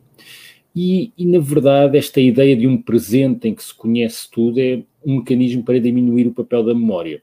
E nisso é um mecanismo opressor, um, e é opressor porque esvazia aquilo que é o principal elemento que nos diferencia dos outros animais, a capacidade de nos recordarmos. Acho que era o Ortega y Gasset que dizia que o que separa o homem do orangotango é precisamente uh, a memória. E esta desvalorização da memória transforma-se uh, num risco que a Ana Arendt, aliás, já identificou há 60 anos, que era uh, uma crise da autoridade uh, do passado. E a verdade é que não fora a escrita e de forma indissociável o exercício de ler, nós não existíamos enquanto comunidades de sentido e de pertença, e o livro é, ou foi, a ferramenta que conferiu sentido, que formou comunidades que partilham este chão comum e que se conectam ao longo do tempo. Do mesmo modo que não é possível nós desenvolvermos a expressão oral sem antes termos interiorizado a leitura, também não é possível escrever com fluência de raciocínio sem uh, leitura. Eu já tinha pensado um pouco naquilo que ia dizer uh, aqui, quando também este fim de semana li o texto do, do José Tolentino uh, no, no, no, Expresso um, e, um, e, aproveitava aqui para dizer uma coisa que ele escreve no texto que me pareceu muito exata um, a ideia de que a civilização que inventou o livro, tal como a conhecemos, inventou também as condições requeridas para a sua leitura e que essas nos moldaram antropologicamente durante séculos e constituem um património cultural que precisamos conservar. Pois quem inventou o livro, inventou o silêncio da leitura, inventou essa forma íntima de temporalidade que torna o encontro com o livro indissociável do encontro connosco próprios. Inventou a atenção e a curiosidade, inventou um regime social onde a atividade intelectual era admitida, inventou o direito universal à alfabetização, inventou o indivíduo, a vida privada, inventou a confiança na consistência da linguagem e as bibliotecas, inventou os sistemas críticos e hermenêuticos que garantem não só a legibilidade dos livros, mas a compreensão do mundo. Inventou o humanismo, a liberdade de expressão, que é sempre inseparável da liberdade de ser. O livro acompanhou o nascimento e a expansão das, ligas, das línguas modernas do Ocidente, e assistiu ao desenvolvimento das suas possibilidades expressivas. Fim de citação. Eu acrescentaria de alguma forma, podemos dizer, tu és livro e sobre ti edificamos a nossa civilização. E a minha primeira nota curta é sobre o tempo das leituras. Da leitura. Uma das afirmações que nós ouvimos com frequência é esta ideia de substituição do livro por novos meios, a tal alteração, mudança nas plataformas de mediação. É verdade que o livro, como conhecemos, e essencialmente a sua valorização simbólica, eh, persistem. Mas, ao mesmo tempo, há uma substituição em que o livro passa a ser ou coexistir com outras leituras mais democráticas e mais eh, eh, disseminadas, e nesse sentido, uma transformação positiva. Nós lemos em todo o lado e somos, isso é fundamental mesmo, muito mais aqueles que leem nos tablets, na televisão, nos telemóveis inteligentes, na publicidade, ou seja, nos ecrãs. Mas a verdade é que o livro está em declínio, e está em declínio e talvez seja das evidências materiais mais exatas eh, do mito eh, da crise perpétua. Ehm, e talvez com isso tenhamos consciência que eh, o livro não é uma tecnologia irremovível, ehm, que ao longo dos séculos existiu. Ehm, só que ler um livro não é a mesma coisa que ler um texto no ecrã, da mesma forma que ir a um estádio de futebol não é a mesma coisa que ver um jogo na televisão ou um relato radiofónico, e o teatro é diferente do sistema. Aliás, é ainda eh, o Alberto Manguel que nos recorda que a dramaturgia da oralidade, do vídeo, do YouTube, é uma dramaturgia da emoção instantânea, mas também do efêmero. E, de novo, esta questão da memória, porque há um tempo lento da leitura do livro que contraria o tempo rápido da leitura omnipresente. E nisso está a transformar-se numa espécie de reminiscência do passado, baseado num meio anacrónico, o livro, que é uma tecnologia velha, e as tecnologias velhas tendem a ser uh, uh, substituídas. Só que a reflexão é por natureza lenta, implica espera, contrasta com esta sensação de emergência, ela sim é omnipresente, uh, num momento que, em que a tolerância faz ao tempo lento desapareceu, e se substituímos o livro, estamos também a substituir um modo de pensar e de aprender e conferir sentido, porque isto implica foco, alternativa ao foco é um número infindável de eventos e distrações efêmeras. Mas há também uh, um lado tátil uh, de um objeto que permanece, uh, até porque o conhecimento ganha com coragem material, física, com inscrição. O, o Caetano, numa canção que eu até, entretanto, percebi que já tem 20 anos, enquanto tratava os livros como apontando para a expansão do universo, capazes de lançar mundos no mundo, cantava depois: os livros são objetos transcendentes mas podemos amá-los do amor tátil que votamos aos maços de cigarro, domá-los, cultivá-los em aquários, em estantes, gaiolas, em fogueiras, ou lançá-los para fora das janelas, talvez isso nos livre de lançarmos-nos. Ou seja, a experiência da leitura de um livro é distinta de todas as outras e desempenha funções eh, singulares. Parafraseando o Caetano, oferece-nos mundos no mundo e até nos salva, livrando-nos de lançarmos para fora das janelas.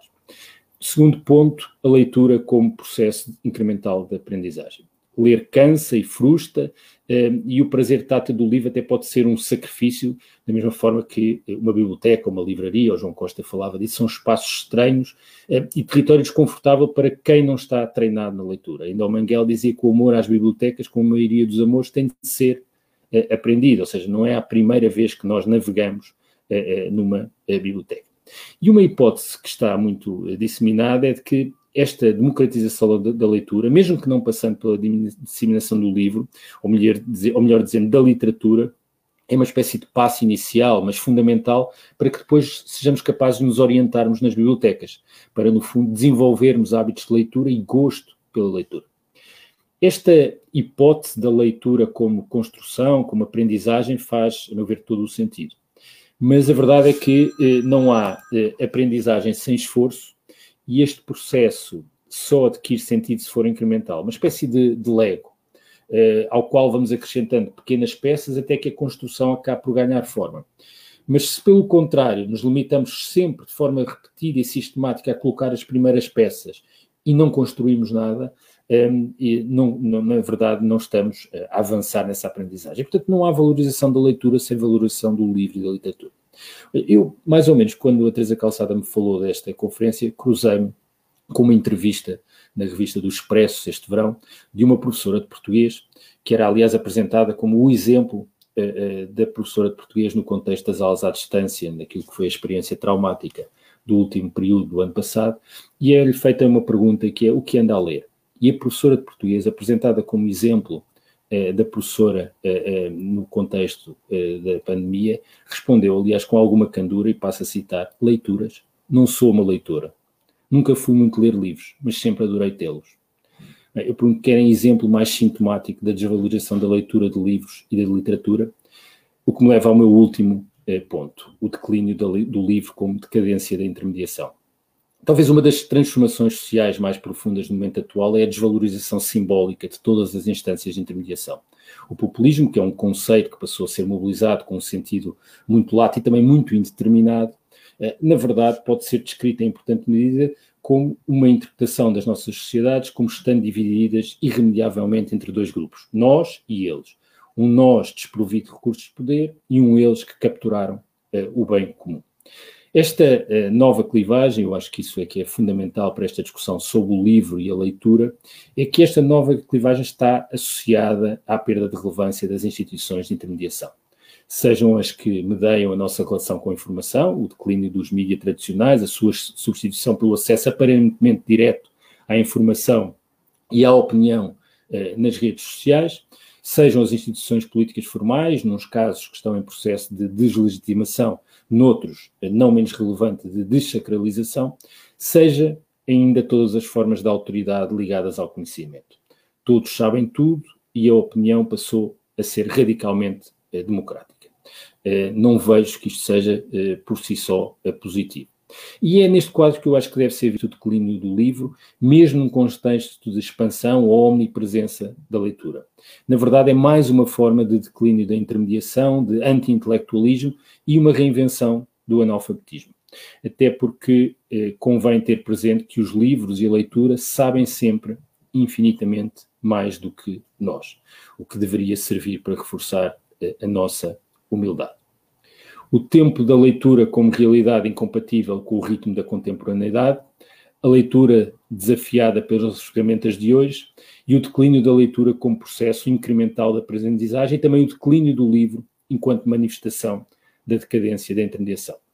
Não são eh, propriamente três tendências positivas, eu acho que pelo contrário fazem regressar e eu que sou cético em relação a todas as metáforas da crise perpétua, eh, acho que há momentos em que estamos mesmo a viver manifestações dessa uh, ideia. E a minha pergunta é: que fazer perante elas? O que podemos fazer para valorizar o extraordinário património que é o livro? Eu termino uh, num registro bastante pessimista, que infelizmente uh, não tenho nenhuma resposta. Muito obrigado. Se estas quatro intervenções tivessem sido um livro, tê-lo-ia enchido e de notas, não é, não foi, mas ficam registados os vossos pensamentos muito instigantes. Quero agradecer ao Dr. João Costa, quero agradecer ao, ao professor Vieira Néria, ao professor Isabel Capelagil, ao Dr. Pedro Dão e Silva, e chegou a hora de chamarmos público a esta conversa. Eu uh, vou chamar a, a, Biblioteca da Almada, a Biblioteca de uh, Braga, Beja e Pombal.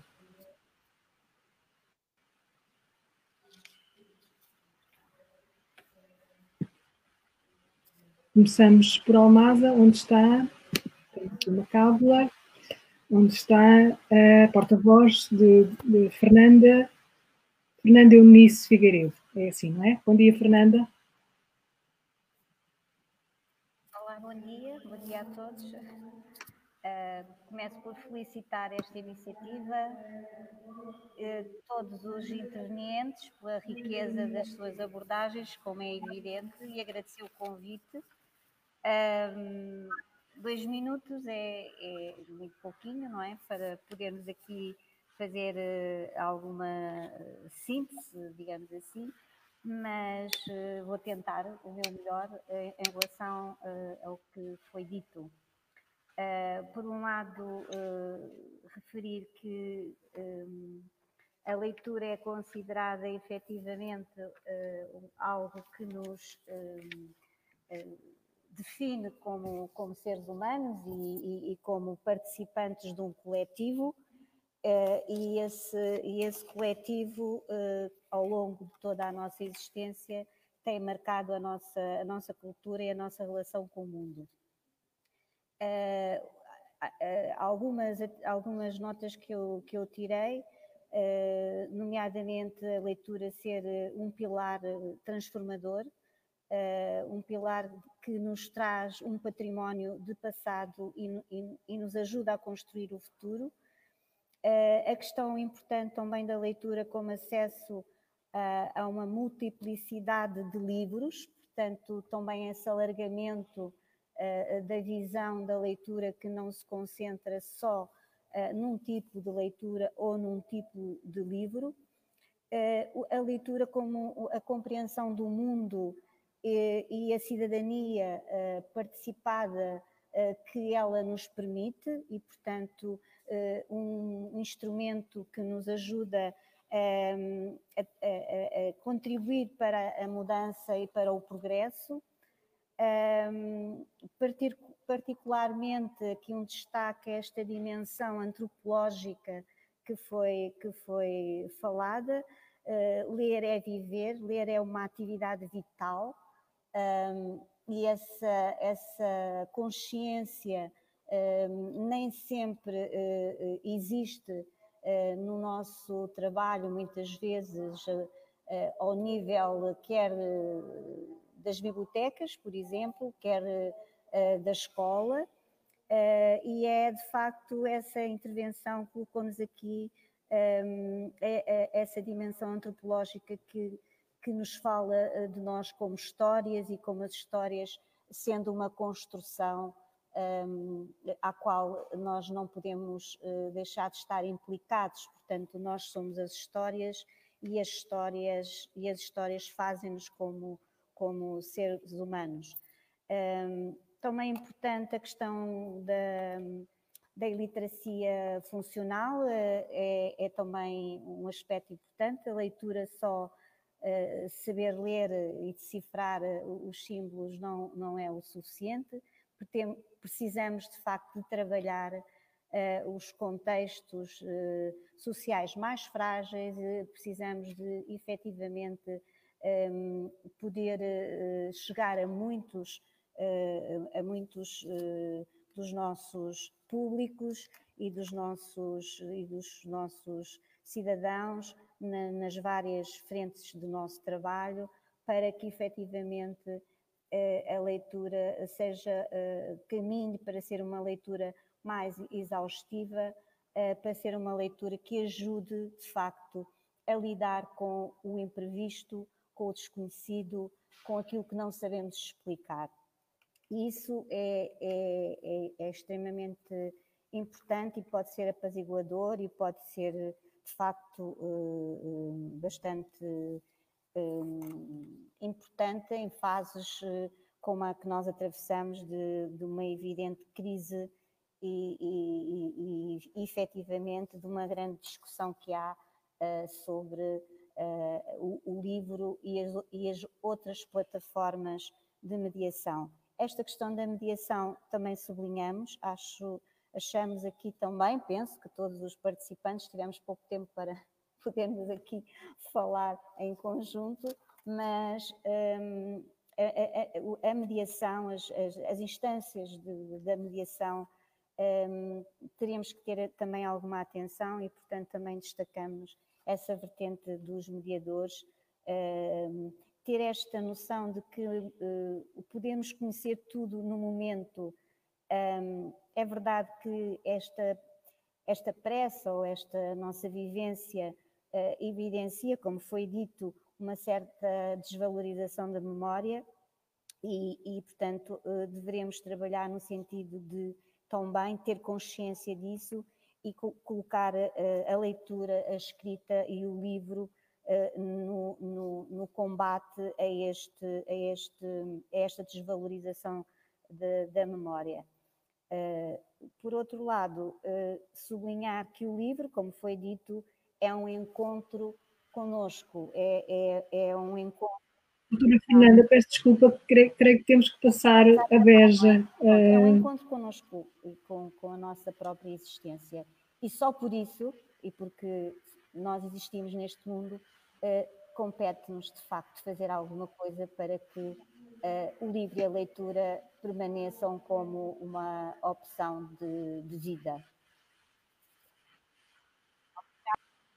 Obrigada. Passamos então à Biblioteca Municipal de Beja, uh, onde está a Biblioteca Água, onde está a porta-voz da Fátima Bozinho. Bom dia, Fátima. Olá, bom dia. Uh, em nome dos presentes aqui na sala, na Biblioteca Municipal de Beja, apetece-nos dizer um pouco, uh, pegando nas palavras da doutora Isabel Gil, olá Wilson, aqui Beja. Portanto, cumprimentamos todos os participantes neste painel, o, escutamos atentamente as suas palavras, pegando também nas palavras no professor Rui Vieira Neri, tenho que dizer que a internet é tão importante que nós tivemos aqui uma falha momentânea e perdemos aqui um bocadinho das suas magníficas palavras, por isso pedimos desculpa, mas tenho aqui um comentário em jeito de síntese de todos os participantes. Uh, que é, e uma questão final que é dirigida a todos, a todos os participantes deste painel. Ora, se é do conhecimento de todos que há alunos de segundo ano que ainda não conseguem ler, que é um problema que nos, que nos uh, aflige a todos, que há turmas de não leitores no décimo ano, se há jovens do terceiro ciclo e secundário cujos pais não lhes contaram nunca uma história, nunca lhes de, leram uma história ao deitar, por exemplo, que a resistência à leitura e à escrita é enorme e todos nós constatamos isso. Que os projetos, os planos, as iniciativas, a motivação e o, e o apoio à leitura têm-se multiplicado ao longo dos anos, quer seja pelo Plano Nacional de Leitura, quer seja pela rede de bibliotecas escolares, e todos nós constatamos a sua importância. O que é que não está a resultar? Porquê? Que outras estratégias introduzir, já que é urgente saber ler para gostar de ler, para gostar de escrever, para saber falar em público e para se ser cidadão completo. No fundo, esta é a questão que deixamos aqui, em nome dos participantes nas, eh, aqui na Biblioteca Municipal de Beja, e deixamos nosso, os nossos cumprimentos a todos. Obrigada. Sim, se puderem responder agora, agradecíamos, estamos aqui à espera.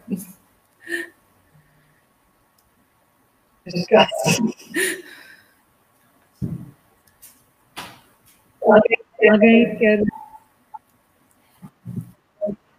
avançar? Bom, eu posso. O que é que não está a resultar? Bom, eu posso, se calhar, dar só aqui um, um toque, se a Isabel me permitir. Uh, nós, nós nós já temos muitas evidências de, por vezes, uh, o que é que falha, não é? Uh, temos evidências em termos de metodologias da aprendizagem da leitura, temos evidências de metodologias, como eu referia, a propósito dos contratos de, de leitura. Uh, foram produzidos muitos materiais de apoio, por exemplo, no Programa Nacional do Ensino Português, no PNEP, que continuam disponíveis para todos os professores. mas há uma coisa que eu penso que é um bocadinho mais estrutural e, e tenho chamado a atenção para isso até em conferências internacionais de, de responsáveis políticos pela educação, nós temos eh, tido praticamente sempre o, o desenho curricular e até a formação de professores, formação inicial de professores, assente em dois princípios que me parecem errados, que é ou projetamos e formamos para o aluno ideal, e sendo ideal não existe, ou para o único que não está na sala de aula, que é o aluno médio, a média dos outros todos, é o único que não está lá. Uh, e, uh, infelizmente, no, no, mundo e também em Portugal, a maioria não são os alunos, a maioria não é constituída pelos alunos que têm todas as condições para se ingrar. a maioria é constituída por alunos com dificuldades, com com, com, por vezes com falta de estímulo em casa, etc. Uh, e por isso a escola tem, e nós, ao juntar política curricular com política de inclusão, é isso que estamos a tentar induzir, a escola tem de ser um, um, lugar que responda, em primeiro lugar, àqueles que só leem na escola. Que, e não àqueles que até aprendem, como eu às vezes digo na brincadeira, apesar da escola. Um, uh, e, e, e, isto convoca-nos para um trabalho que eu acho que é fundamental, que é, às vezes, termos um contacto com experiências de países com níveis muito baixos de literacia ou experiências de ensino em contextos muito adversos. Tive há pouco tempo a oportunidade uh, de contactar com uh, professores com muito sucesso que estão a ensinar em campos de refugiados e perceber uh, como é que eles conseguem, o que é que eles estão a fazer para conseguir. Obrigada, Dr. João Costa. Vamos passar agora a Braga, à Biblioteca Lúcio Craveiro da Silva, à porta-voz Aida Alves. Bom dia.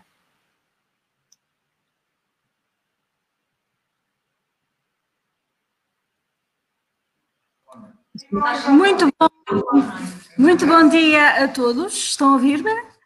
desta linda cidade de Braga, cidade dos arcebispos, com mais de dois mil anos de história. Temos o prazer de, de comunicar convosco nesta sala de visualização. Neste auditório estão cerca de 20 pessoas que, entretanto, têm-nos lançado várias questões, vários pensamentos. Dir-se-ia que neste auditório temos uma nuvem, uma nuvem de, de, palavras, de ideias, de pensamentos que estão aqui de alguma forma a sobrevoar nas nossas cabeças neste ambiente com certeza não vai ajudar a mudar a história uh, da nossa vida, nem da cidade, mas, contudo, vai-lhes dar muito sentido e muita força de, de ação uh, depois desta conferência. Muitos parabéns ao painel, muitos parabéns ao Plano Nacional de Leitura por desenvolver mais um ano esta iniciativa julgamos todos de muito interesse. Aqui uma reflexão da, da nossa plateia, onde uh, apelam para dizer-vos que há necessidade de todos juntos pensarmos uh, em estratégias de promoção de leitura para os não leitores, articulando com públicos-alvo diferentes, definindo com muita objetividade e clareza também o papel de todas as bibliotecas, quer escolares, quer públicas, quer uh, universitárias na, na dita reinvenção do analfabetismo.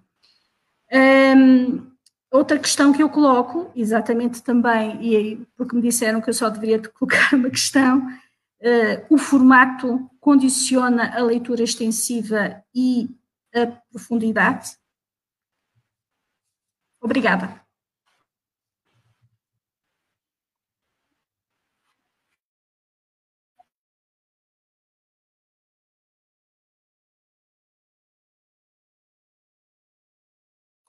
Eu não esgotei os meus dois minutos, mas eu pediram muita síntese e eu, eu gosto de cumprir o tempo.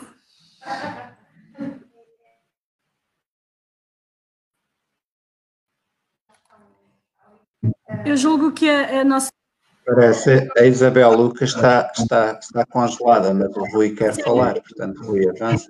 Exato. Posso? Posso, já tenho, já tenho o microfone. Não, eu queria juntar a, a pergunta da, colega Alda, Aida Alves à, à anterior. Um, quer dizer, uh, escola não faz milagres. Uma escola numa sociedade de exclusão não é um instrumento suficiente para compensar essa exclusão. Uh, e, portanto, a montante da escola há um trabalho que todos nós temos que fazer na esfera cívica de transformação social que permite depois o melhor funcionamento da escola, não é? é? agora, a escola pode ser um agente de mudança e pode e deve ser um agente de mudança. E uma coisa que me preocupa, e digamos que eu, o, o que eu tenho visto, digamos, nas normativas do Ministério da, da, da Educação é muito positivo nesse sentido, mas não é essa a percepção que, que se tem muitas vezes no terreno, é uma desvalorização por exemplo, da literatura como um instrumento uh, de, de, de, formação na escola. Uh, uh, e, e, e, e, portanto, uma, uma, uma, uma espécie de, de seguidismo em relação ao que seria a expectativa média do, do aluno, o que é um instrumento de exclusão terrível, porque significa que uma criança que vem de uma família com hábitos de consumos culturais que foram que, uh, que passaram a criança em, em, em casa uh, está numa situação de privilégio absoluto em relação a uma, a uma família que vem, como, como o João Costa uh, expunha, de um meio completamente carente, em que não há consumos culturais, em que não há estímulo às práticas culturais, e, e, e, portanto, acaba por confirmar aquele velho ditado reacionário de que o berço não dá, a escola não empresta, não é? Uh, e, e, e, portanto, uh, temos certamente que encontrar estratégias de, de, de, estímulo ao gosto pela leitura para defender o gosto pela leitura, para defender o, uh, o prazer do texto, faça homenagem ao Sr. Bart, mas quer dizer, a escola não pode abdicar dessa ideia do estímulo pelo gosto da leitura. E se quisermos, agora dizer uma coisa completamente correta do ponto de vista político, da grande literatura. Grande literatura no sentido daquela que demonstrou que tem respostas a dar ao presente e aquela que a cada momento está a ser criada com respostas uh, uh, ao presente. Uh, portanto, eu acho que esse é o grande desafio. Como, como eu digo, tudo o que eu tenho visto das normativas do Ministério encoraja isto no bom sentido, mas a percepção, muitas vezes no terreno, é uh, de uma espécie de desistência que eu acho que é muito injusta para com, para com os, os estudantes que são vítimas eh, primeiras dessa, desta situação de exclusão. A Isabel está Acho que a Isabel também tem coisas a acrescentar mais interessantes que eu.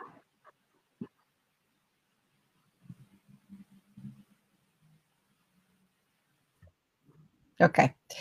Muito bem, só, só muito brevemente uh, dizer duas coisas em, em, em complemento uh, e que pega, uma delas pega, pega com uma coisa que o Pedro disse há pouco, uh, que é a questão da qualidade da intermediação. Nós somos todos intermediários neste processo, o papel importantíssimo da escola, mas dizer que esta, esta percepção de não, também não gosto muito de utilizar a expressão crise, mas no fundo alguma decadência da, da, da, das práticas de leitura, uh, claro que são gravíssimas, uh, desde logo no início da escolaridade e que se alargando a todo, fundo, todo, uh, todo o ciclo, inclusivamente na, muito eh, também de forma muito forte na universidade.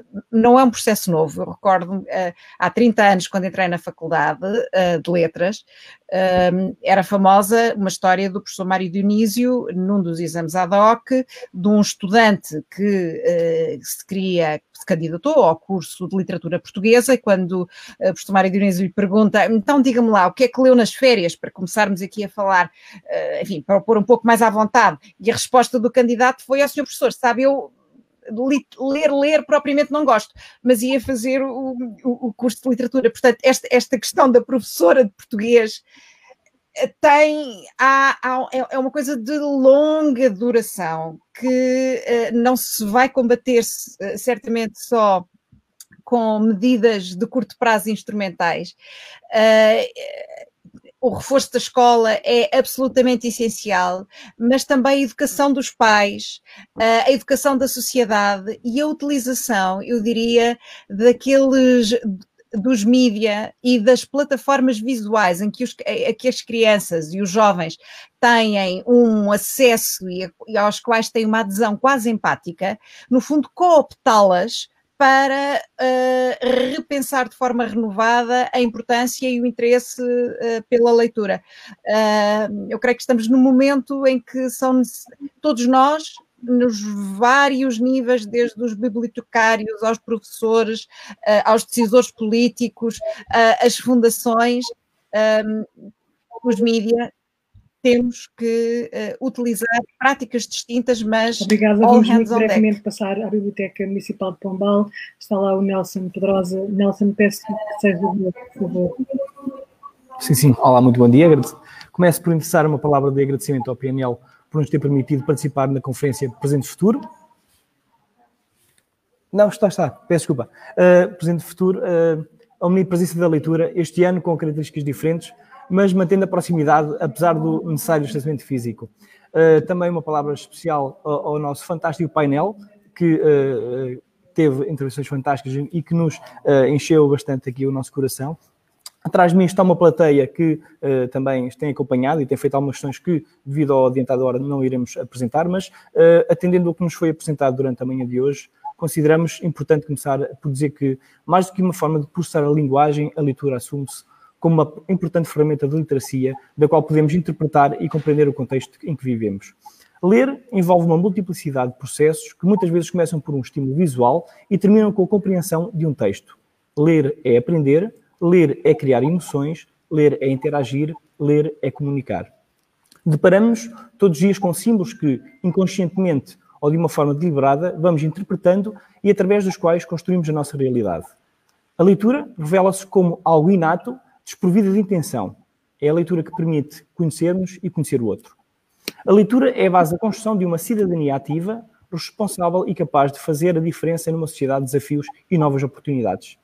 Creio que, face àquilo que foi referido, vivemos num tempo em que uh, tão importante quanto ler é parar para ouvir ler e para interpretar aquilo que lemos.